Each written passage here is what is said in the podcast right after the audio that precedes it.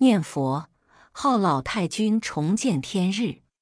话说清代乾隆年间，有位居士丁传，他家书香门第，家境富裕。只是他的祖母孔太君双目失明二十多年了。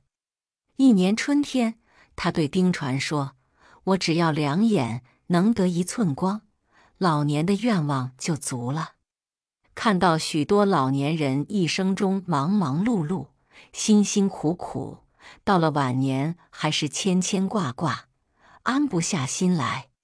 只有那些一心念佛修行的人，才活得无牵无挂，每天喜欢。丁传就对祖母说：“念观音大悲咒吧，持诵者有求必应。不过咒语很多，年老了怕记不住。”不如专念观世音菩萨圣号，眼就会复明。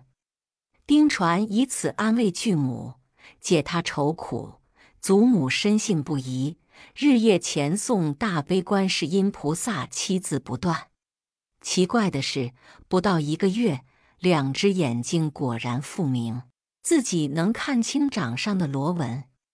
他又让家人站在楼下凭栏观看，高兴地笑道。两位孙媳妇进门只迎娶时，我还没见过。想不到今天看到曾孙也长得这么高了。若不是观音慈悲，怎能做得到呀？从此，他便嘱咐家人大力弘宣观音菩萨的感应慈力，并多做善事，报答菩萨洪恩。